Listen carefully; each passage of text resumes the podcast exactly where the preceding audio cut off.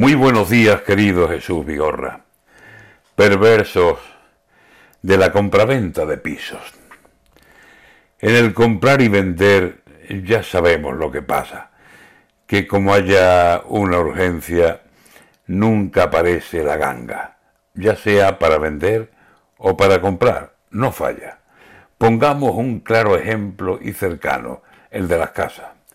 Tiene usted una casa ahí sea o no sea heredada, y no sabe lo que hacer para darle por fin larga. Y letreros de se vende y el teléfono de marras, o pensando en los seguros se busca una inmobiliaria. Y van pasando los días y los meses y años pasan y no hay quien le meta el diente a la puñetera casa.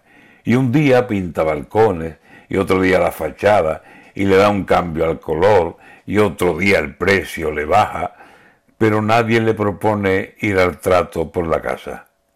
Eso si quiere venderla. Vamos ahora a comprarla.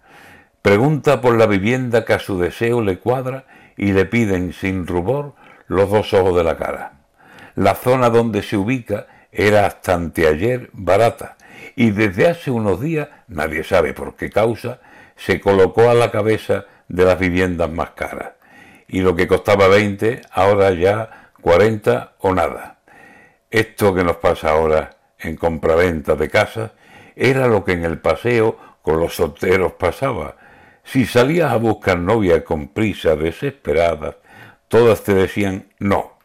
Y si te era indiferente incluso la niña guapa, si no te ponías de novio era por pura de gana.